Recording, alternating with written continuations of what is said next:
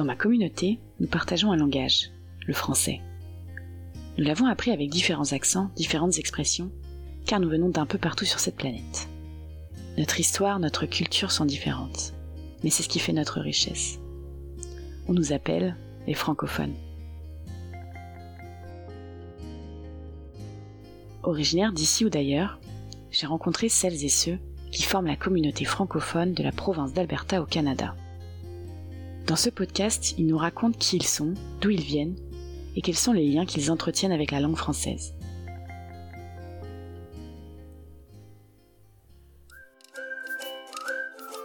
Ce podcast vous est proposé par la Cité des Rocheuses, centre culturel, communautaire et d'accueil francophone en Alberta. Pour ce quatrième épisode, j'ai rencontré Étienne. Français d'origine, il a rejoint le Canada il y a 40 ans. Il nous raconte ses origines du pays gascon, d'où il tient son bel accent chantant. Il nous partage aussi son intégration au Canada de la Colombie-Britannique à l'Alberta, où il a pu exprimer ses talents artistiques auprès de la communauté francophone. Musicien aux multiples facettes, il nous partage sa créativité débordante et vous invite à écouter une de ses compositions, le tango du confiné. Belle écoute à tous et à toutes.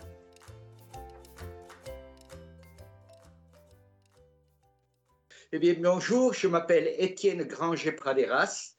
Euh, je suis euh, originellement de la France et je suis arrivé au Canada il y a à peu près 40 ans. Euh, je viens du sud-ouest de la France, du pays des Gascons, en plus près de la ville de Pau, et ça s'appelle le pays des Gaves à Naï.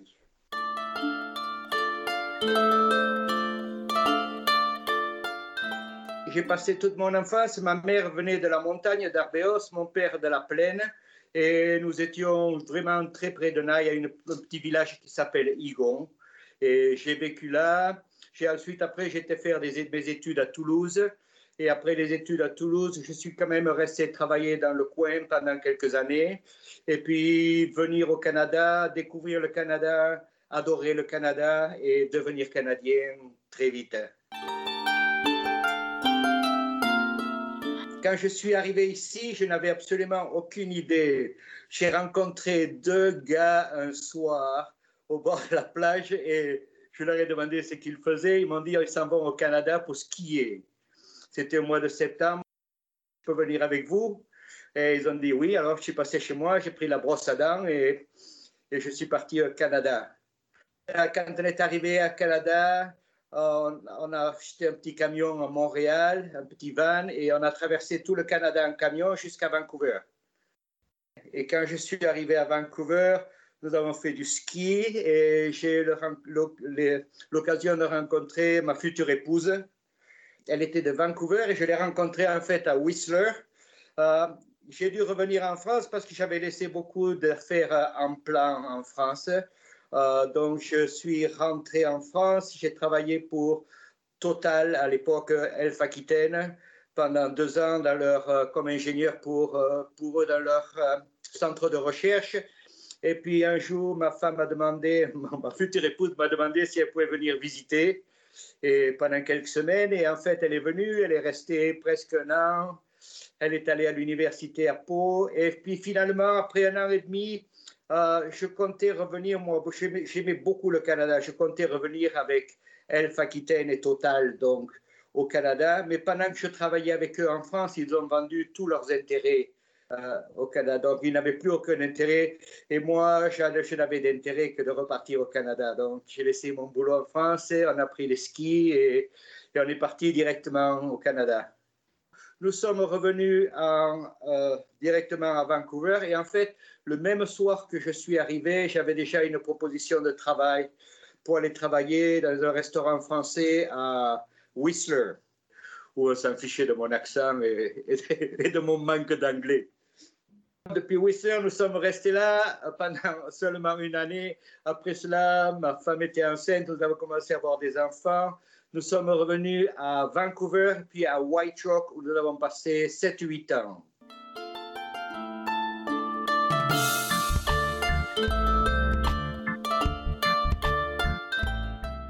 Euh, et ensuite, après un jour, euh, ma femme travaillait pour, pour une pour la banque. Euh, donc, on a eu une proposition de travail à, Calgary et vraiment, on s'ennuyait un peu à Vancouver. Vancouver, c'est très joli, mais la situation de travail est difficile là-bas. Euh, moi, qu'on travaille pour l'industrie du tourisme, des choses, mais vraiment, je trouvais que c'était trop difficile. Et puis, c'est vraiment la, la, la Colombie-Britannique mon accent français ne marchait pas trop bien. en fait, j'ai rencontré très, très peu de personnes à, à Vancouver. Pendant les huit ans que je passais là, juste vraiment une poignée de francophones.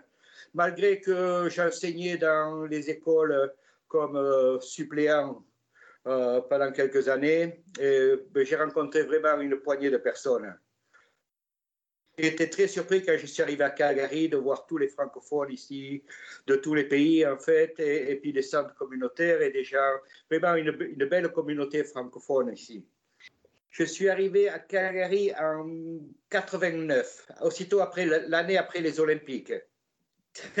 Tout le monde était encore sous pression à cause des Olympiques, donc le, moral remontait, beaucoup. Et à l'époque, vraiment, le, pétrole était encore euh, vraiment en, panique, mais il se trouvait que dans les universités d'Alberta, on commençait à découvrir comment on pouvait exploiter les, ces pétroles bitumineux du, du nord de l'Alberta. Donc c'était tout nouveau. Donc euh, Calgary reprenait de l'espoir en fait. Euh, il ne commençait pas vraiment à repeupler, mais, mais les choses remontaient petit à petit, jusqu'à ce qu'il s'est comment exploiter vraiment le pétrole. Et puis tout d'un coup, les choses se sont remises en marche.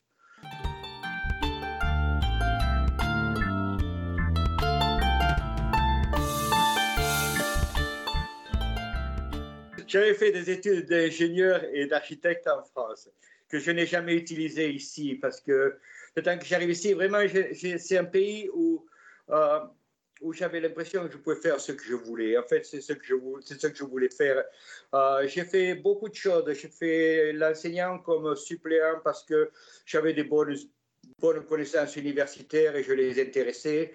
Ensuite, j'ai fait, j'ai fabriqué des guitares et des instruments de musique pendant pendant dix ans. Et puis après, j'ai fait une petite entreprise de plâtrerie pendant quelques années et une petite entreprise de peinture quand je me suis fait mal au dos, de peinture en bâtiment pendant quelques années de plus, jusqu'à ce que je prenne la retraite. J'ai trouvé euh, beaucoup au Canada qu'il y avait beaucoup d'espace quand on vient de France et quand il y a 70 millions de personnes sur une superficie qui est grande comme l'Alberta, quand on arrive ici, tout d'un coup, on a l'impression qu'il y a tellement d'espace pour tout le monde, malgré que ce ne soit pas vraiment vrai mais ça donne vraiment, au cerveau, ça donne, ça donne un coup, ça donne comme euh, tout est possible ici. Et que les politiques ne se font pas au bistrot et, euh, et, à se plaindre tout le temps. Et c'était tout nouveau pour moi. Oui, moi, ici, j'ai trouvé que quand on vient de France, euh, il y a deux choix. Ou on adore tout de suite et on ne pense qu'à devenir citoyen canadien. On ne pense qu'à ça et on, se voit aussitôt qu'on arrive ici, qu'on commence à travailler, on dit jamais plus je repars en France travailler, jamais plus, parce que c'est les conditions sont tellement différentes ici. Euh, et puis il y a d'autres personnes qui viennent de France et qui, euh, qui vraiment ne pensent qu'à repartir en France, qu'ils adorent le Canada, c'est joli, mais, mais ils ne sentent pas cette, ce besoin d'en faire leur pays aussi que c'est dur d'être loin de la France et de, sa famille, mais, mais il y a tellement d'opportunités ici pour les enfants, si tu les élèves ici. Quand tu regardes les chances en France, par exemple, ici, je trouvais, euh, quand on demandait aux enfants, les enfants, quand ils sortent de l'école ici, ils se disent Qu'est-ce que je vais faire? Pour qui je vais travailler? Et c'est très, très différent. En France, euh, toutes, toutes les écoles pensent à à nous mettre au travail pour quelqu'un, alors qu'ici, c'est on se met au travail pour soi-même d'abord. Et si on ne peut pas, on, cherche du travail avec quelqu'un. Donc, c'est vraiment euh, une atmosphère très différente. Et je, pour, pour, mes enfants, par exemple, j'étais très heureux d'élever mes enfants ici. Je leur ai parlé français. Euh, et ils parlent tous les deux bien français quand ils veulent. Ils ne veulent pas souvent parce qu'ils sont à Même, ils parlent à mon, fils est parti en France pendant trois ans faire la cuisine. Il bien le français. Et ma fille a fait le français jusqu'à l'université. Donc elle parle très très bien aussi.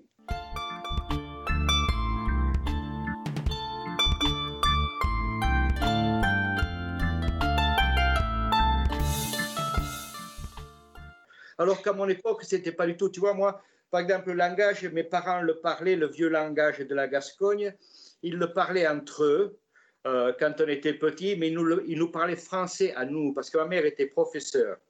Donc à nous, ils nous parlaient aux enfants, ils parlaient français. Entre eux, ils parlaient euh, le, gascon et avec ma grand-mère aussi qui vivait chez nous. Et donc on l'a appris euh, sans jamais le parler mais on pouvait le comprendre très très bien à la fin que je suis parti.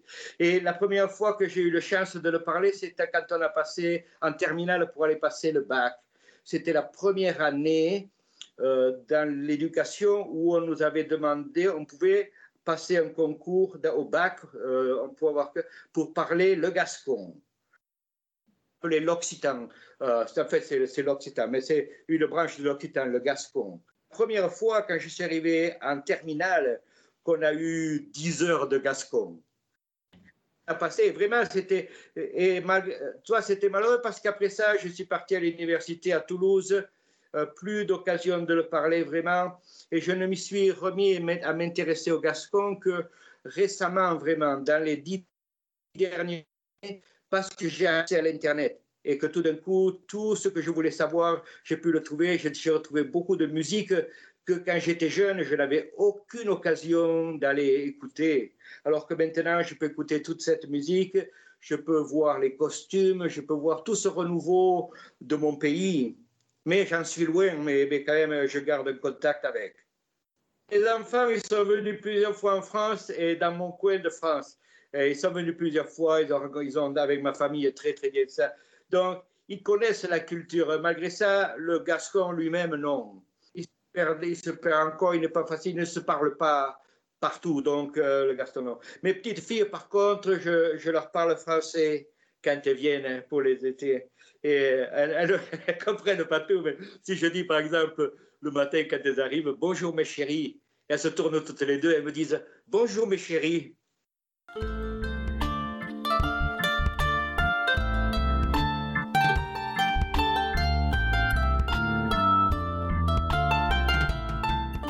il y a des choses ici que j'ai jamais oubliées de la France, c'est la bouffe. Je me fais le pain ici depuis 15 ans. Le pain, tu as vu, il n'y a pas de boulanger. Je fais du pain, des miches, euh, deux ou trois fois par semaine, je fais, je fais les miches. Et je fais la cuisine, on fait la Moi, c'est la France, alors on est à la retraite maintenant, on fait une grosse bouffe à midi. Un repas avec euh, les entrées, un coup de vin rouge, le fromage du pays, la salade, et le dessert et le café, tous les jours à midi. Et le soir, on ne mange pas. Euh, donc, c'est notre grand repas. ça, ça, ça me fait plaisir. Faire la cuisine, hein, je nous fais les crèmes brûlées et tout ce que tu veux. De faire la couronne des rois de l'épiphanie. Je n'ai pas peur de la faire au mois de décembre ou au mois d'octobre, ça me dérange pas du tout. Tu sais, je trouve de tout. Il y a des choses que tu à trouver, tu vas chez les Italiens. Sauf que les saucissons, ça, ils aiment mettre leurs propres épices dedans. Pareil pour les Allemands, il y en a, mais les Hongrois, les Hongrois ça, tout le monde. Les saucissons français avec rien du tout dedans, que du sel, du poivre et de l'ail, de la c'est difficile à trouver. Mais chez les Italiens, quelquefois, on en trouve. Vraiment, je, je suis ici depuis longtemps et il n'y avait que le pain qui m'ennuyait. Alors, le pain, je le fais. Depuis 15 ans, je, je fais le pain. Et vraiment, tout le monde, et puis quand les copains et les copines viennent, première chose qu'ils font, tu as fait le pain? Ou si tu, si tu fais le pain, fais, fais un pour moi.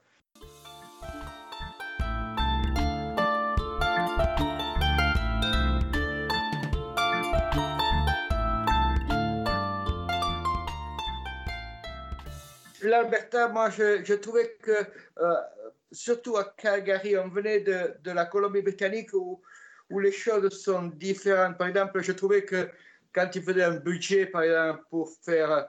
Euh, c'est le gouvernement qui décidait où les sous allaient, et puis après, s'il a resté un peu, euh, on laissait parler le petit peuple pour dire où c'est. Alors que ici à Calgary, par exemple, il y avait plus de pistes cyclables à Calgary que, que dans tout Vancouver aperçu et c'est parce que ici à un moment donné euh, les, les, il y avait des sous et, quand il fallait faire des choses pour la communauté on laissait les gens demander. C'était pas imposé donc c'est pour ça qu'on se retrouvait avec toutes ces pistes cyclables tellement de parcs pour choses qui ça c'est pas pareil du tout à Vancouver. Et toi donc quand je suis arrivé ici je trouvais que c'était très bien. Plus les gens je parlais français je, je pouvais parler français dans les magasins et tous les gens, ils m'entendaient parler, même en anglais, ils me parlaient en français. En français, et que malgré qu'ils ne connaissent que quatre mots, ils étaient très heureux de me montrer qu'ils avaient été à l'école en français, que bonjour, comment ça va, et ils connaissaient tout ça, et, donc, et ils avaient beaucoup de plaisir à me montrer ça. Parler français, euh, ils voulaient te dire les quatre mots qu'ils connaissaient, te dire qu'ils avaient été à l'école en français. Et en fait, c'était marrant parce que euh, quand je suis arrivé à Calgary, il avait fait un sondage et il y avait presque 70 000 personnes qui parlaient français. À l'époque, il n'y avait que 6, 700 000 personnes à Calgary. 700 000 personnes, il y avait 70 000 qui disaient qu'ils étaient, qui parlaient français. En fait, la plupart d'eux, c'était des enfants qui avaient été à l'école en français. Ils étaient très fiers d'avoir appris le français et malgré qu'ils ne le parlent jamais ou très peu, ils se considéraient francophones. Je travaillais dans un magasin de musique et je fabriquais des guitares il y avait une vieille dame qui venait toujours, et puis je l'entendais arriver, elle venait devant, elle disait, euh, je viens de faire arranger la guitare. Alors le gars, il disait, euh, oh, je vais vous l'arranger. Non, non, non, euh, je veux que ce soit l'Irlandais qui me le fasse. Pas d'accent français du Gascon, tout d'un coup, dans sa tête, c'était de l'Irlandais.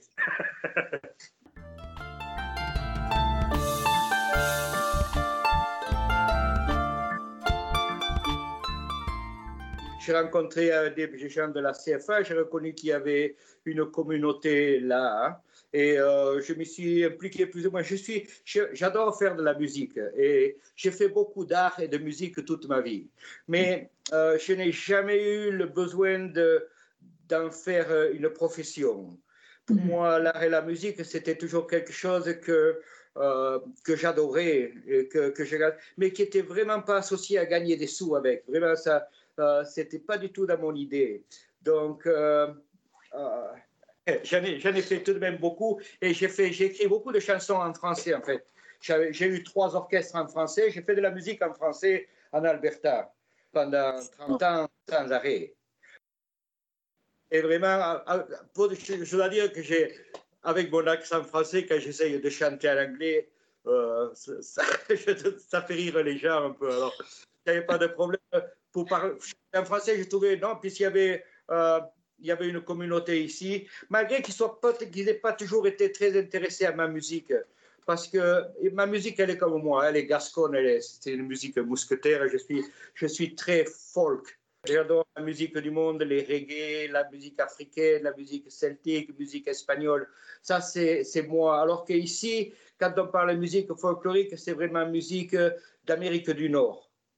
Euh, que ce soit le blues, que ce soit le rock and roll, que ce soit la musique folklorique. C'est très différent de ce que je fais. Donc, je m'en fichais vraiment parce que moi, je fais la musique pour moi et pour mes copains français. On s'amusait beaucoup, euh, mais reçu bien moins.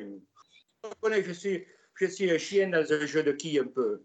Euh, déjà, mon accent n'est pas du pays. Alors, parce qu'ici, il faut reconnaître que en Alberta, euh, les gens parlent français et ils ont leur propre accent, qui est très joli.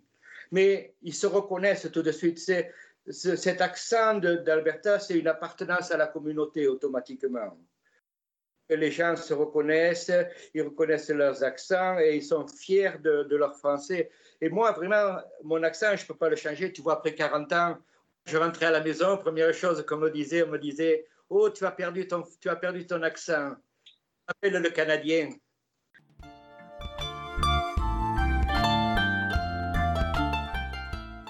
J'ai rencontré des musiciens le long de la route, c'est tout.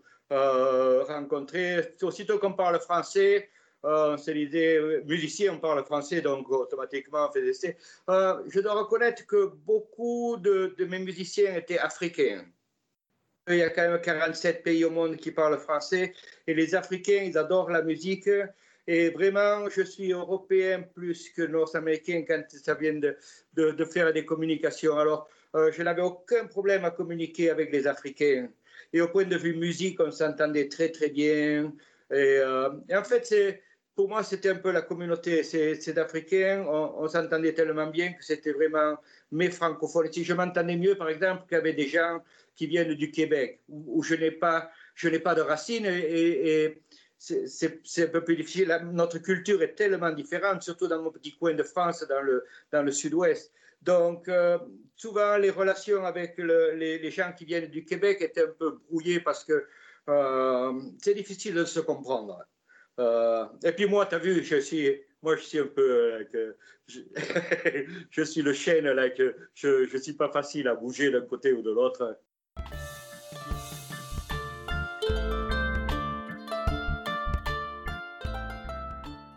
D'habitude, quand les gens jouent de la harpe celtique, c'est toujours des femmes avec des grands cheveux et des, des, grandes robes en velours noir avec des étoiles et des lunes.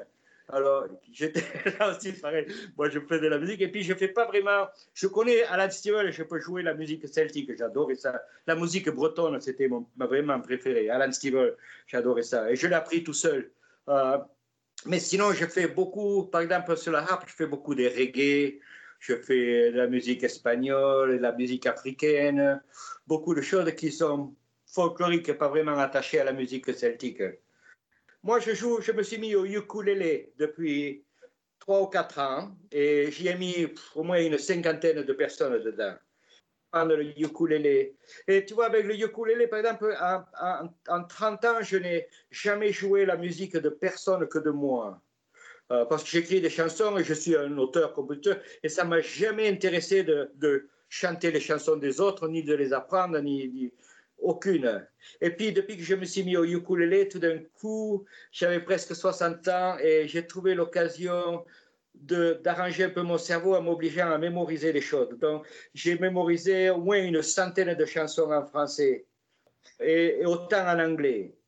Donc, ça me permet de faire. Euh, et en français, c'était très intéressant parce que beaucoup de choses comme Dis-moi, Céline, Santiano, toutes ces chansons folkloriques, tout d'un coup, avec le ukulélé, elles deviennent tellement faciles. C'est Et puis, quand on les chante, grand plaisir avec tous les. Quand les Français arrivent, on se fait toutes ces chansons. On adore ça. Je, je joue beaucoup d'instruments. Je joue le, le keyboard, je joue la flûte, je joue les tambours, je joue la harpe, les guitares, la basse, je joue de tout mais, mais, mais pas intéressé à, être, à, financer les choses. Et même quand je joue les chansons des autres, euh, je les joue dans la tête. J'ai appris Tino Rossi, euh, Petit Papa Noël. Je le joue depuis trois ou quatre ans, on le joue avec les copains. Parce que je l'ai trouvé, je le joue. Et c'est seulement cette année que j'ai été sur l'Internet et puis j'ai été l'écouter. oh merde, on le chante tout faux.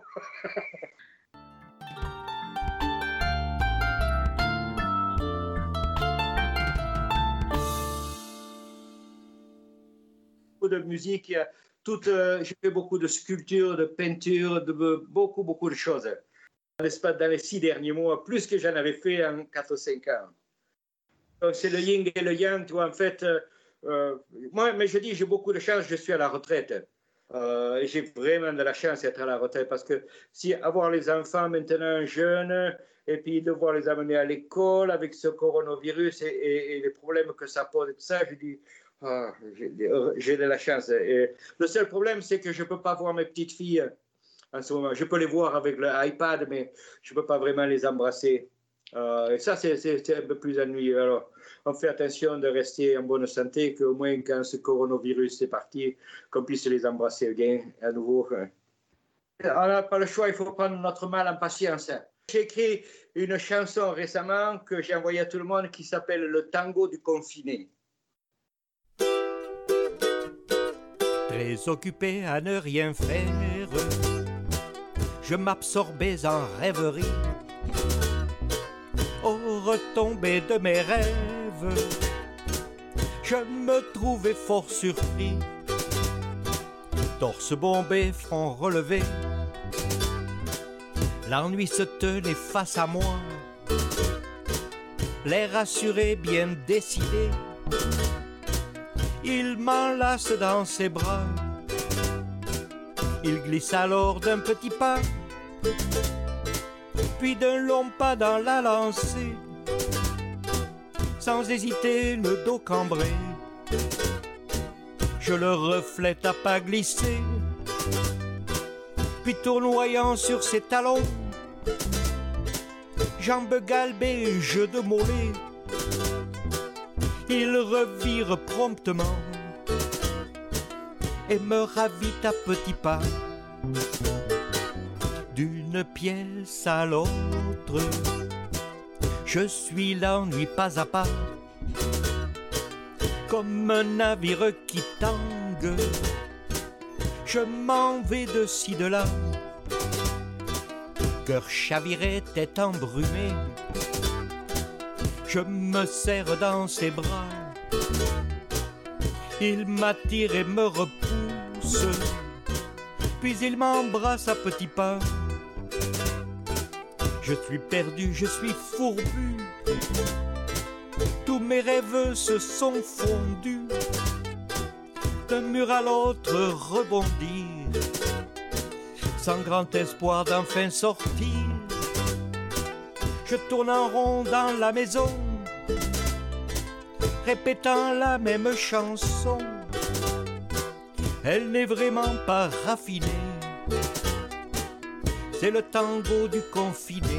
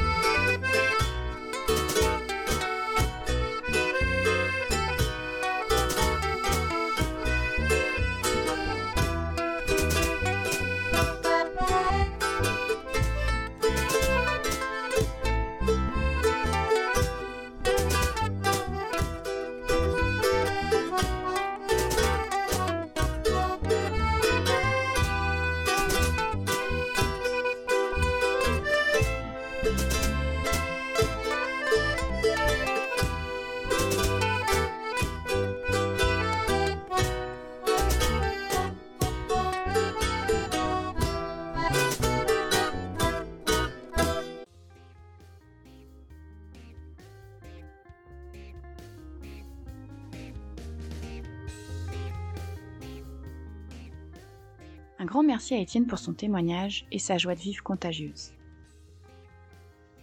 N'hésitez pas à partager cet épisode avec vos amis, votre famille ou sur les réseaux sociaux. Et je vous retrouve très vite pour une nouvelle rencontre. Pour tout savoir des actualités de notre centre communautaire et culturel, allez consulter notre site internet www.citedesrocheuses.com et suivez-nous sur les réseaux sociaux. À très bientôt.